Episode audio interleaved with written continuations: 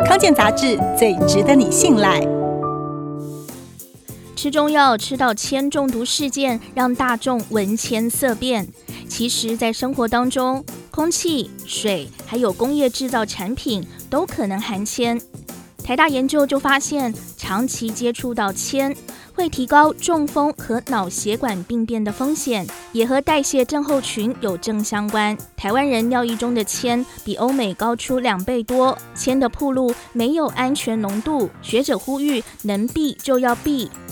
从日常生活中应该怎么预防呢？第一，早上起床或是下班回家后，打开的自来水不要马上使用，最好先让它留个一两分钟，让沉积在水管里的铅排出。这些水可以拿来冲马桶或是浇花。第二，蔬菜在烹调之前要彻底洗干净。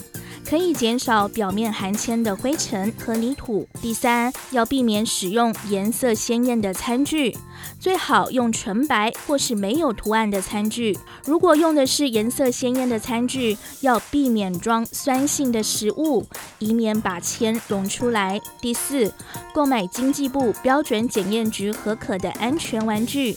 避免廉价或是色彩鲜艳的玩具。第五，勤打扫，多吸尘，可以减少铅的暴露量。第六，买油漆的时候要挑选水性漆，含铅量比较低。第七，定期清洗水塔，避免铅的沉积。第八，口红、指甲油也可能含铅，最好少用。除了预防，也可以透过饮食帮助身体把铅排出体外。有研究显示，可乐可以帮助排铅，这是因为可乐含有磷酸，可以和铅结合，就能降低身体的吸收。其他有助排铅的食物包括肉类、牛奶等含钙、铁、锌的食物，或是鸡蛋、豆制品等蛋白质。